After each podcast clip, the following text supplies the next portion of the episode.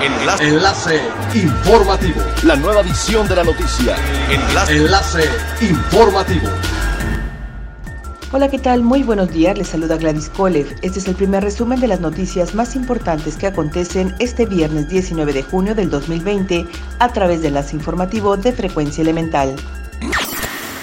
A partir del próximo lunes, tercera semana desde el arranque del semáforo epidemiológico estatal, tanto la zona norte como la zona sur estarán en nivel naranja, lo que significa que diversas actividades no esenciales ya podrán funcionar con una capacidad al 30%. La actualización fue dada a conocer por el gobernador Carlos Joaquín, donde brindó detalles sobre la evolución de la pandemia de COVID-19. Continuarán sin abrir escuelas, playas, parques públicos, bares y centros nocturnos. El gobernador explicó que esto se debe al análisis de la variación de casos, del cual se desprende el índice de contagios, por lo que insistió en mantener las medidas preventivas. Con la reapertura paulatina del sector turístico en el norte de Quintana Roo, la ocupación acumulada entre el 1 y el 15 de junio se ha mantenido en niveles de 13.4% en Cancún, 11.3 en Puerto Morelos y 10.6 en la zona continental de Isla Mujeres. Los hoteles solo pueden operar al 30% de su capacidad, por lo que aún tienen margen para recibir turistas en lo que el semáforo estatal cambia a amarillo y puedan recibir más hoteles y mayor número de habitaciones. Así lo explicó Roberto Cintrón Gómez, presidente de la Asociación de Hoteles de Cancún, Puerto Morelos e Isla Mujeres.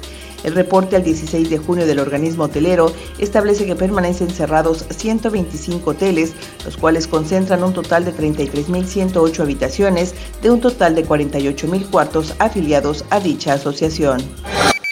Tras anunciarse como una de las estrategias que suman, las asociaciones de hoteles de Cancún, Puerto Morelos e Isla Mujeres, Riviera Maya, Cozumel y Gran Costa Maya lanzaron oficialmente la campaña de reactivación turística de los destinos de Quintana Roo a través del sitio web www.enalcaribemexicano2.com que tiene como objetivo promover dichos destinos.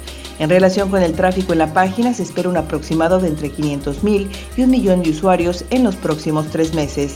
Cabe mencionar que la campaña se han sumado 27 empresas que ofrecen diversos servicios, entre los que destacan hotel, golf, actividades acuáticas, arrendadoras, agencias, transporte, restaurantes, salud y tour, así como parques. Es elemental tener buena actitud y mantenernos positivos, por ello también las buenas noticias son elementales. Yalitza Aparicio se unió a la iniciativa de apoyar a los cines independientes para que continúen en pie a pesar de la crisis que enfrentan por la pandemia. A través del proyecto Ayuda a que las pantallas sigan brillando, se busca que los cines comunitarios no tengan que cerrar. Algunos están ubicados en Oaxaca, Guanajuato, Nayarit y Quintana Roo, y a través de estas donaciones buscan solventar la renta de los espacios, servicios, así como los sueldos de sus empleados.